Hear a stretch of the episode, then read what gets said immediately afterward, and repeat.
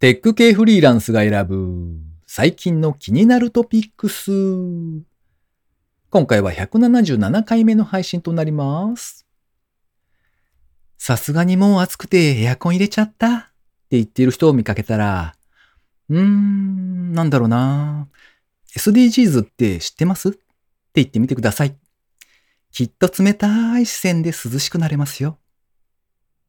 この番組ではフリーランスエンジニアの S とエンタメ系エンジニアのアスカが最近気になったニュースや記事をサクッと短く紹介しております。IT 関連をメインにガジェットだったり新サービスの紹介だったりそれぞれが気になったものを好き勝手にチョイスしております。今回は記事を2つ紹介しましてその後エンジニアのウェブシナさんへのインタビュー7回目をお届けします。ご意見ご感想などありましたらハッシュタグカタカナでテクフリでツイートいただけたらありがたいです。では記事紹介1つ目ですね。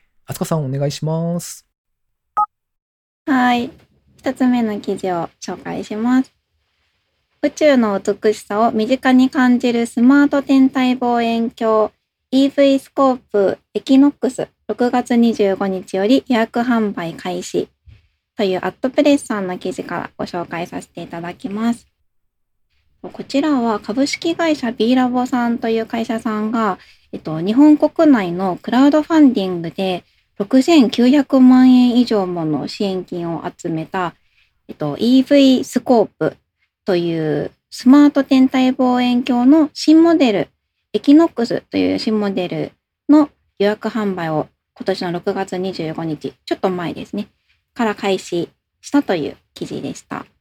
とこちらの天体望遠鏡なんですけど、と本当に何の知識もない人、あの望遠鏡ってセットアップとか必要だと思うんですけど、例えばあの天体望遠鏡だとその宇宙を見るためにもちろんあの月を見たかったら月の方に向けてで調整したりいろんなことをして綺麗に見えるようになると思うんですけどこの天体望遠鏡はあの本当にそういう細かなあの専門的な知識やノウハウがなくってももう勝手に設置するだけで、えっと綺麗に見せてくれるっていう望遠鏡になってます。まず自動追尾する機能が、あのそ最初からもうついていて望遠鏡で例えば何かが見たいなと思った時まずこのスマート望遠鏡の場合はスマホアプリがついてるのでスマホアプリをまず開くんですね。でそこで、えーと、自分が見たいものをタップして選んだりすると望遠鏡の方が自動であの動いてですねウィーンと。ウィーンと動いてそれの方向を向いてくれる。でさらに、えっと、通常の望遠鏡よりもあの高感度なあのセンサーをもともと備えてるっていうのもありつつあと画像を加工するあのソフトウェア的な処理も入っていてあの綺麗により綺麗に勝手に見せてくれるっていうもうめちゃめちゃ賢い望遠鏡くんだそうです。へえすごい。結構サイズ的にも大きめなんですけどバックパッカーじゃないですかあのバックパッカーの人が旅行に行くような大きなリュック背負う感じですねあのすごい手に乗るとかじゃなくて、背負う感じぐらいの大きさのあの結構がっつりした望遠鏡になるんですけどそれをま三脚立ててレンズの本体をカポッとほぼ乗せるだけの超簡単セットアップだそうです。まあ、一応背負えば持ち運びもできるよっていうもうとにかくユーザーフレンドリーというかもう何も知らない人でも素敵な、うん、あの宇宙の画像が見れるっていう望遠鏡になっているそうです。へえ。これすごい良さそうですけどちなみにおいくらなんですか、うんうん、あお値段はですねえっとこんなに素敵な機能が盛りだくさんなのにもかかわらずなんと、うん、希望価格が37万9800円となっております。納得しました。まあまあ。ありがとうございます。はい。まあお値段ね。まあ、さっと買うわけにいかないお値段ではございますが。個人の人が買うというよりも、あの、どこか公共の場所とか、例えばグループだったりとかで購入して、みんなで使うような使い方が一番合ってるのかなって思いましたね。なるほどね。なんか、星空研究クラブみたいな、うんそんなのとかがたまにありますもんね。そうですね。なるほどな。うん。では、二つ目の記事ですね。S の方から紹介します。呼べばすぐ来るエリア定額乗り放題、モビーが渋谷でスタート。ウィラー株式会社のプレスリリースからですね。モビ、MOBI は、えー月額5000円でエリア内乗り放題の相乗りのモビリティサービスです。特徴はいくつかありましてですね。まずは読めば10分で迎えに来てくれて行きたいところへ移動できる。そして AI ルーティングによりまして最適なルートで相乗りしながら目的地まで移動ができるそうですね。で、これが月額定額5000円でサービスエリア内は乗り放題。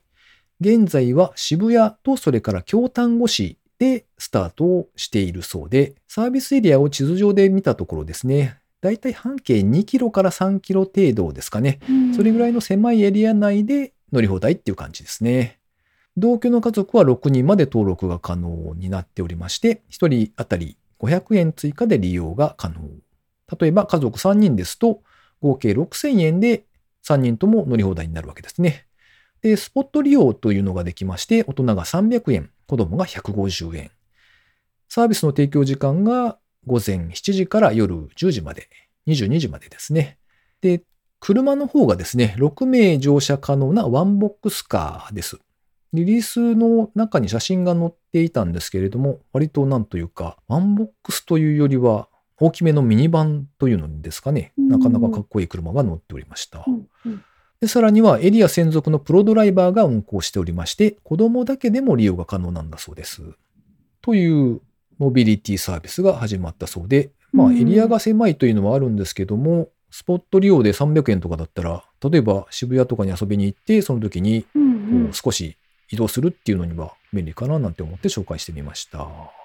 と思ったんですが、2キロぐらいだったら、もしかして 歩けっていう感じですかね。あーいやこの距離はまあ距離を聞けば確かにまあ歩けって感じもするんですけどはいはい。地図を見るとあの代々木上原と原宿渋谷のなんか三角形の枠内なんですよねエリアが。で代々木上原あのなんだろうちょっと想定してる使い方がちょっとわかんないんですけど、うんあの定額とかじゃなくってあのお買い物とか遊びで使うんだったらなんか代々木上原の方とかすごいおしゃれなカフェとかパン屋さんとかいっぱいあるところなんで、なんかあそこからじゃあ原宿に移動したいとかあと深センの方とか渋谷の方とか移動したい時にちょっと使えるのかなって思いました。ここは歩くの結構 しんどいんで、あえの、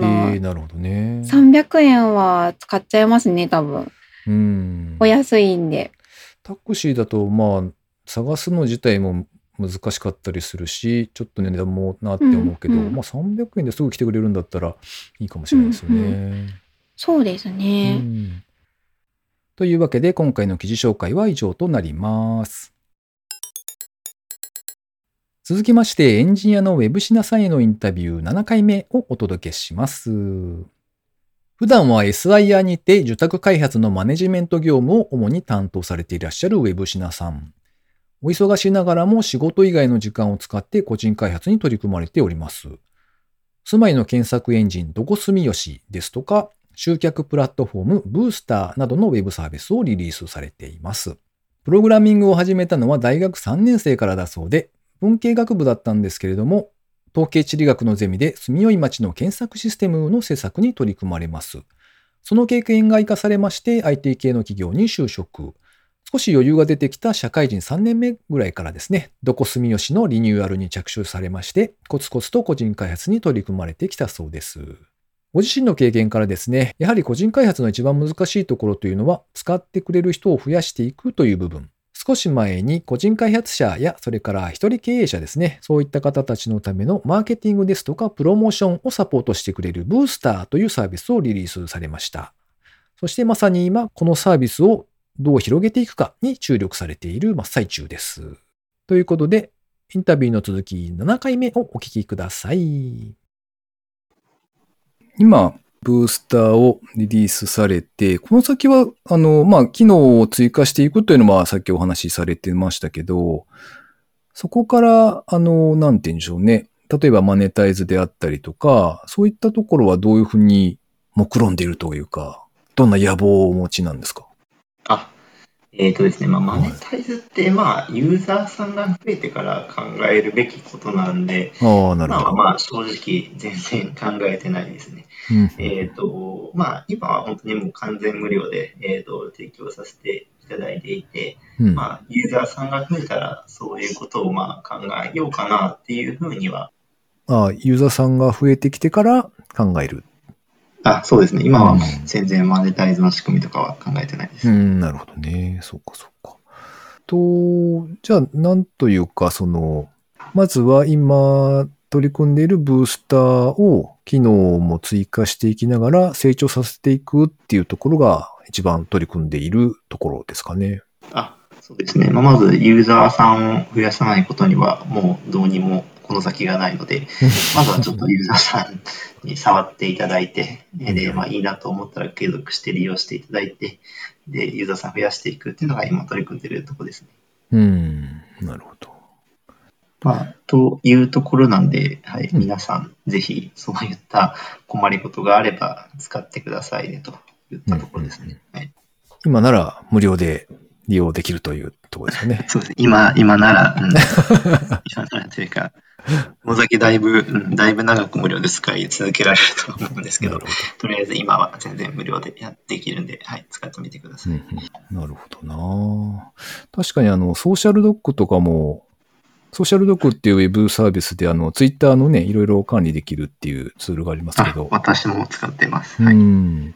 あれもまあ言ってしまえば、ツイッターの、その、サードパーティー的な管理ツールっていう位置づけなので、まあまあ、はいはいなおかつ多分、あれ使ってるのは本当にマーケティングガリガリやっている人が多いのかなっていう気がするので、ちゃんと使ってる人って。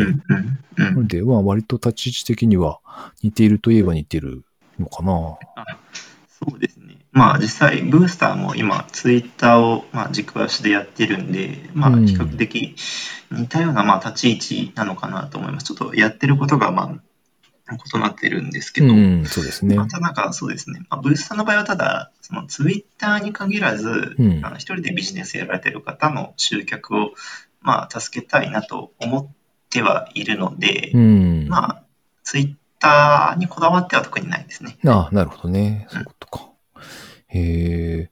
あれは、なんでしょう？技術的にはどういうふうに作られてったんですか？まあ、私が本職がマネジメントで、まあ、趣味でプログラミングやってる程度なんで、そんなに技術的なこだわりはないんですけど、うん。フロントエンドが、あの、Vue、Next.js はい。で、えっ、と、バックエンドが、えー、とララベル。であど。と、まあ、データベース、データストアが、あの、Firebase で作ってますね。はい。まあ、実際、そんなに技術にこだわりはないです。うんはい。うん。なるほど。なんか、全然話変わりますけど、その、個人開発以外では、例えば、土日ドアとかって何をされてるんですか？あそうですね。うん。だからままずさっき言ったあのサーフィンが、うんえー、とあるんですけど、はい。最近なんか観葉植物に ドハマりをしておりまして、えっ、と、まあ私だけじゃなくて今観葉植物って結構割とブームになってるんですけども。まあ本当にあの奥さんが最初にハマったんですけど、奥さんと一緒に植物売ってるとこに、まあ毎週毎週行って。あのいい子を見つけてはあの家にお迎えするっていうようなことをほやってて、それを繰り返していくうちに今、家がジャングル状態。へえ。なるほどな。あれ？ちなみに、あ、ごめんなさい。さっき僕がちゃんと聞いてなかったかもしれないですけど、あの、サーフィンに行かれるときは、奥様も一緒に行くんですか？あの、嫁も昔はやってたんですよ。はい一緒に海に連れてって奥さんもハマっててはい。やっていたんですけど、今は全然誘っても一緒には行ってくれないですね。まあ、唯一、観葉植物だけが夫婦の共有の趣味なんで、それで一緒にいろいろできてるのはすごいいいなと思いますね。うん。確かにそうですね。なるほどな。あれ、じゃあ、あれですか？えっと、今までで、その、例えば時間とかお金とかの面で、一番たくさん使ったものって言うと、サーフィンですか？えっ、とね、社会人になってから何にお金を使ったかで言うと、はい。サーフィンですね。個人開発も全然実際お金はかかんないですし、うんうん植物もまあ、行って5000円とか、うんそれぐらいなんで、まあ、サーフィンが一番お金はかかってますかね。でも、ボードもまあ10万ぐらいは最初はするんですけど、うんうんうんあのスキーとかと違って、海ってただじゃないですか。ああ、そうかそうかだから。リフトないからね。うん。そうなんです。そうなんですまあ、海に行けば入れるんで、それはだから、えーまあ、お金もそんなにはかかってないかなとうん思いますね。うんうんなるほどね。なんか、海外とかへ行かれたとかそういうことはないんですか？波を探して。あ、そうですね。波を探して、あの、あります。えっと、おおオーストラリアのゴールドコーストっていうところがあって、まあ、サーファーの聖地って言われたりもするんですけどそういったところに、まあ、下手くそだったんですけど、行って、オーストラリアの荒波に揉まれて帰ってきたりとかはしましたね。へその時にえ。は、奥さんもサーフィンをしてたので、一緒にサーフィンをしてたりとかは、えっ、と、しましたね。なるほどね。ただなんかまあ今やっぱりコロナで旅行にも、なかなか行きづらくなってるんで、必然的にお金は全然使ってないですよね。うーん。続きまして、番組にいただいたコメント紹介のコーナーですね。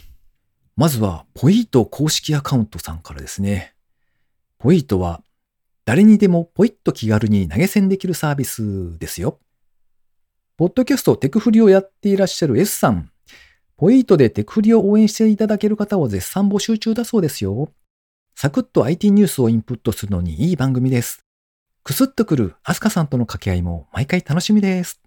とコメントをいただきました。あお、ありがとうございます。りがとうございます。えーっと、あれですね、ポイートはあの以前この番組にもゲストでご登場いただいた宮本さんと、それから杉さんが今一緒に開発をされていらっしゃると思うんですけど、お二人がやっていらっしゃる投げ銭のサービスですね。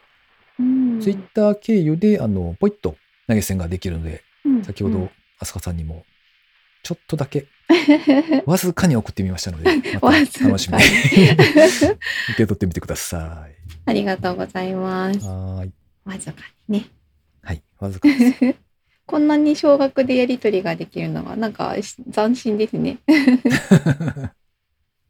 では続いて高見千恵さんからのコメントをご紹介します。いつもありがとうございます。ありがとうございます。そうそう、176聞いてた。オットタクシー、そこアニというポッドキャストだとアンケート1位を取ってますね。とコメントいただきました。これ、あれですね。うんなんというか、ディープじゃなく、そこそこアニメを語るネットラジオ。略してそこアニっていうポッドキャスト番組があるんですね。僕初めて見たんですけど、うんうんなんか600回オーバーですげえと思って見てました。そしてそこの推し作品アンケートというものの結果によると、オットタクシーが1位。やったおー。わー。オットタクシー短かったのに人気ありますね。そうですね。なかなか、うん。ちょっと、ちょっとというか、だいぶ異色の作品なので、あの、うんうん。まあ変な人しか好きじゃないのかもしれないですね。いやいや、そんなことないですよ。あの、回を追うことに引き引き込まれていくあ感じで。あ、確かに。よかったですね。うんい。や、嬉しい。うんうん。という情報をいただいて、えー大変喜んでおります。ありがとうございます、高見さん。ありがとうございます。じゃあ続いて、と、はじめ浜田さんからのコメントをご紹介します。いつもありがとうございます。ありがとうございます。176回拝聴スーパーカーブーム懐かしい。全国でかどうかわかりませんが、スーパーカー消しゴムというのも学校で流行って、よく滑るように消しゴムの裏にボンドを塗ったことなどを思い出してしまいました。全く関係ない昔話すみません。とコメントいただいてます。ありがとうございます。ボンド塗るんですね。あれ？これって、はいスーパーカーを、はいスーパーカー消しゴムを、うんあの、小学校の机とかの端っこに置いて、うん。こうバシンって押して、こうブイーンって進む遊びのことですか？多分そうだと思いますね。おー。こち亀で読みました。なるほど。めちゃめちゃ納得しました、今。うんそうか、そう、なるほどそういうね。へえ、ボンドを塗るとよく滑るんですね。なんか止まっちゃいそうなのに、逆に。摩擦が上がりるんじゃそう。ないですか。でもそうか。なんかこう、セミダイン的なカッチカチになるやつだったらもう、チュルーンってなる。そうんそれダメだ。木工用温度とかだとなんか、逆にあ、止まそうりそうそうです。。なんかそれをイメージしたら、こう、キュキュキュキュキュって止まりそうだなって 思いながら。うんうんうんスーパーカーブーム、いいですね。なんかこういう、こういうなんか夢、夢があるというか、なんでしょう。こういうちびっこが、わーってなる感じのブームって、なんか最近あんまり聞かなくないですか？ああ、そうなんですかね。でも、なんか例えば、うんうんミニ四駆とか、ミニ四駆か。なんか、ミニ四駆ってだって、あ、違うっていうより、だって、なんか大人が買うあようなもんじゃないですか。そうですね。なんかなんというか。高いし、あ、うんうん。高くないのかな？どうなんだろいやう。どちらかというとそのなんて言うんでしょうすごいうん。大人の頭のいい人たちがこうすごい戦略を練って、あのうんうん。テレビ番組とおもちゃの製品うんとこううまいことくっつけてバリバリこう売り上げを出していくっていうそういう世の中の流れがあるので。うん、まあ、それに比べると あのナチュラルで良い感じな気はしますね。うん、そうですね。なんかあれですね、全く関係のない昔話すいませんって書いてくださってますけど、もう全然そんなことはないんですよ。あの、何でも思いついたら書いていただければありがたいです。ウェルカムです。はい、喜んで読みますので、そして二人でネタにするかもしれないので、また何かしら思いつきで送っていただけたらと思います。お願いします。ということで、リスナーの皆様、いつもコメントありがとうございます。ありがとうございます。では最後に近況報告のコーナーでございます。あすかさん、最近何かありましたか？最近はですね、あの、懲りもせず、ダイエットを再び、新しいのをやり始めました。完全に万年ダイエッターですね。うん肩書きに恥じなはい行動、はい素晴らしいと思います。はい、もう何とでも言ってください。あの、ちょっと前に多分、あの、脂質制限のダイエットの話をしたかしてないか分かって、わかんないんですけど、うんまあ脂質制限のダイエットちょっとしてたんですよ。油ってことですね、脂質っていう。あ、そうです。んあの、油を少なくする。なんですけど、それと真逆の糖質制限ダイエットにちょっといろいろ事情がありまして突入しまして、結構糖質少なめにする感じなので、はい1日に何でしょうまあ普通のご飯1杯分より少ないぐらいのうん。糖質量に抑えるみたいな感じのダイエットをちょっとやってみてます。へえ。であの糖質制限そのものよりもですね、ハマっちゃったのうは、ん。糖質が少なうんい食品をうん。買って食べるのが楽しいおう です。あの、なんだろう、脂質制限と違って、い糖質制限って結構メジャーですよね。あの、たくさんの方が。割とよく聞きますよね。うんうん、あのうんメジャーだし、あとあの糖尿病とか病気の治療で取り入れてる方もあのいらっしゃるので、あの糖質が少ない食べ物っていうのがあのいろんなところが工夫してたくさん出してるんですよ。うーん。うん、なるほど。例えばパンケーキとかって小麦粉の塊なんではいはいアウトなんですけどあの糖質が少ないパンケーキとかうん。あと基本的にパンもダメなんですけど、うんローソンとかで売ってるブランパン？はいはい、ありプラン。うん。はいあれすごく糖質があの通常のものに比べて少なくって。でなのに美味しいみたいな であとあのケーキとかクッキーとかそういうのも、まあ、当然ダメなんですけどはい。そういうのも糖質がもう頑張って頑張って少なくしたやつを、うんあの売ってたりするんですよ。へえ。まあちょっと高いんですけど、うん。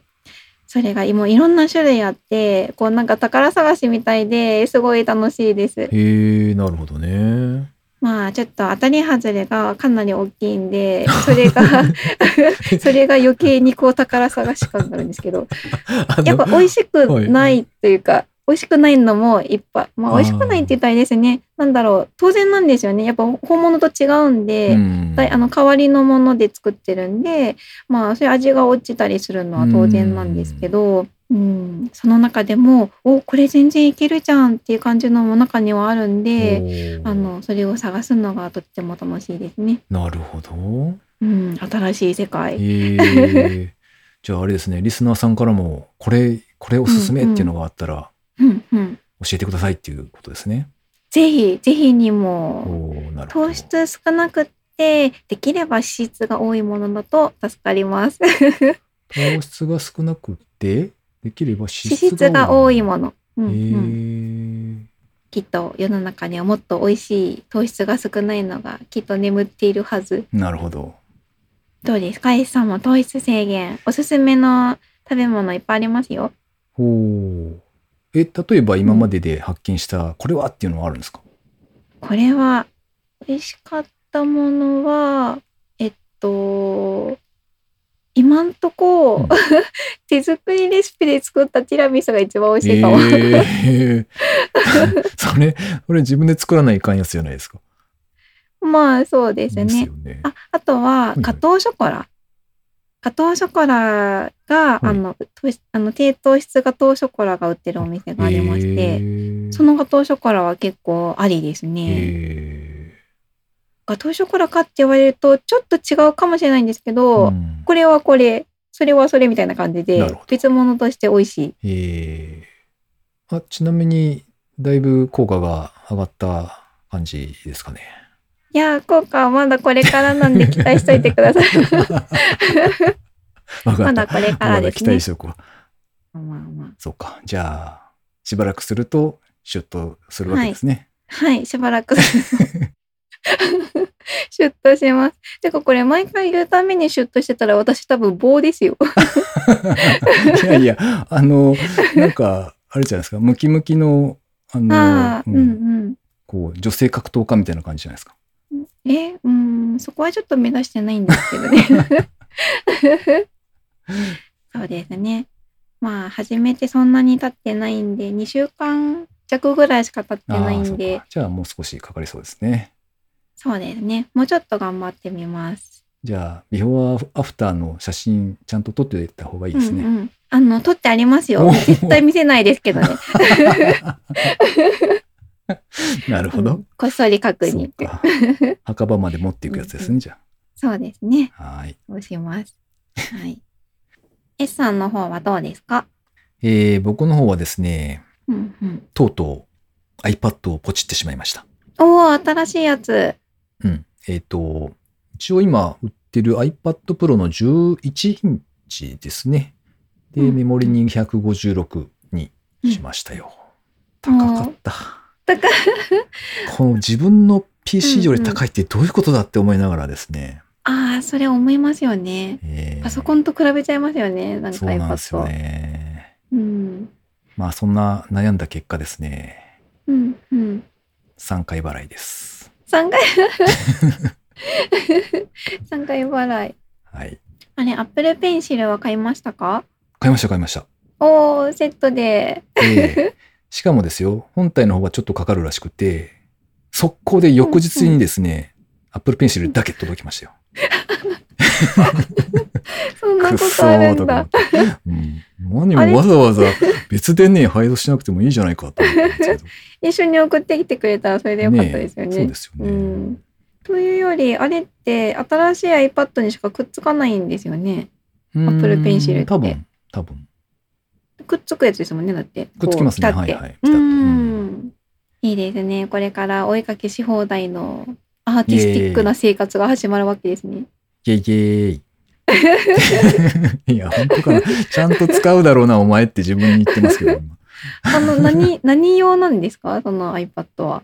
iPad は基本お絵描きをしたいなと思ってお買ーった感じですね。あの、うんうんうん。なんか前にデルの 2-in-1 のノートを使っていて、で、わざわざ、あの、ペンもそれ用に買って使ってたんですけど、うーん、なんというか、その、ストレスが溜まるんですよね。その微妙な反応の悪さというか、あうん何が悪いのかよくわからんが、ともかくそういう感じで、なんかその気持ちよく書けない感じがあったので、結局途中で諦めてですね、で、試しに家電量販店に置いてあるところあるじゃないですか。アップル製。品並べてるところが。うん。あそこでちょっと触りながら、なんかすごいしょうもない落書きとかをしてたんですけど、そしたらすごい、あ、これいいわ。本当に手書きと変わらんなと思って、おおその結果ですね。あとは、ゴリュゴさんのやっているゴリュゴキャストと、あとは iPad Workers っていう、あの、そのゴリュゴさんの奥さんの春菜さんがやってらっしゃるポッドキャストとかうのん 影響を多分に受けてますけど、まあまあそのあたりがあってですね。いいですね。iPad。ちなみにですね、なんかあの、ペイディペイデっィ。てしわかります？なんか後払いっていうか、この今回3回払いで、うんうんあ、の、分割手数料無料っていう風で、それを選んだんですよ。うんうん。で、物を買ってからうんうん1時間以内にペイディの方で支払いをしてくださいねっていう風だったんですね。なんですけど、僕ペイディの ID 作ってなくって。で、買った後にその流れで、あ、作らなきゃって思ってアプリをうんうんスマホに入れて、ペイディのアカウント作って、身分証明書撮影してなんかっていうのをやってたら1時間過ぎまして。うんなるほど。それどうなるんですか？でね、待ってたら、なんかアクションがあるかなと思って待ってたんですけど、何も起こらなくて、で、不不安になって翌日、アップルさんに電話サポートで聞いてみたんですよ。うんうん。そしたら、これこのまま紐づかないので、あの、前の注文は一回キャンセルして、もう一回注文してくださいってえ？言われて。そうそう。だからあのまま、なんか多分大丈夫かなと思ってそのままにしてたら、永遠に何も届かないし、まあお金も引かれないからいいんですけど、そそういう状態だったらしいので、もし使われる方がいたら気をつけてくださいっていうところですね。ああ、怖いですね。うんちょっと過ぎただけで。そうなんですよ。びっくり。うん。というというお話でした。3回払いの大冒険があったわけですね。はい。いいなあ、プルペンシル。新しいの本当に欲しいですよ。あれ古いのは持ってるんですか？えーっと、持ってないです。しまった。あ、でこもれ、あの、でも書いたことはありますけど、あの、うんあの自分のは持ってないですけど、書かせてもらったことがあるので、とっても滑らかな書き心地。なんか本当に紙に書いてるのと同じような感じうんで書けるんで、いいなって思いますね。うん。3回払いいかがですか？3回、あの、3回払いするんだったら欲しいものが他にもあるんですよね。なんかそれとね、比べて、うん、アップルペンシル欲しいな。というか iPad がないとうんいけないのが辛いんですよね。あ、そうか。アップルペンシルが欲しいんですね。えっと、iPad と Apple ペンシルが欲しいです。ああ。あれ、ちなみに、アスカさん、ボーナスはいかがでしたか、うんうん、えボーナスは、あの、一応ありがたくいただきましたけおど、ー値段は内緒です。なんか、それを使ってとかそういうのはないわけですか？それを使って、うーん、まあまあね。そうですね。欲しいもの、いっぱいあって困っちゃいますね。うん、そうですわね。うん、まあまあ。まあまあ。まあ、いろいろ優先順位がありますからね。しょうがないですね。そうですね。まあ、そんなわけでですね、高い買い物をしたので、あの、うん、うん。ちょっと T シャツのデザインでもしてですね、それを売って、あの、iPad 代の足しにしようかななんてちょっと思ってます。おーいいですね。これから夏なんで T シャツ、うんちょうどいいですね。うんもう遅いですけどね、多分ね。いやいやいや、今、絵だけ描けば、あの、オンデマンド印刷みたいな感じで T シャツも作ってくれますもんね。そうなんですよ。まあ、長袖 T シャツとかもあるんで、まあまあ、うんうん。ちょっとそれを試してみようかななんて思ってますよ。ぜひぜひ作ったら教えてください。はーい。この番組でも紹介してですね、買ってくださいって言って言うと思いますけど、お願い、お願い。お願い営業に上がります。はい。この番組へのご意見ご感想など絶賛募集中です。ツイッターにて、ハッシュタグカタカナでテクフリをつけてつぶやいていただくか、ショーノートのリンクからですね、投稿フォームにてメッセージをお送りいただけたらありがたいです。スマホ用にポッドキャスト専用の無料アプリがありますので、そちらで登録とか購読とかをしておいていただきますと、毎回自動的に配信されるようになって便利です。Spotify、Amazon Music でお聞きの方は、ぜひフォローボタンをポチッとしておいてやってください。アスカさんもうエアコン使ってるんですか？エアコンついてます。涼しいです。うーん、なんだろうな。うんうん。SDGs って言葉知ってますか？えっと、聞いたことありますよ。ですよね。ですよね。で、ですですよね。今週も最後までお聞きいただきありがとうございました。ありがとうございました。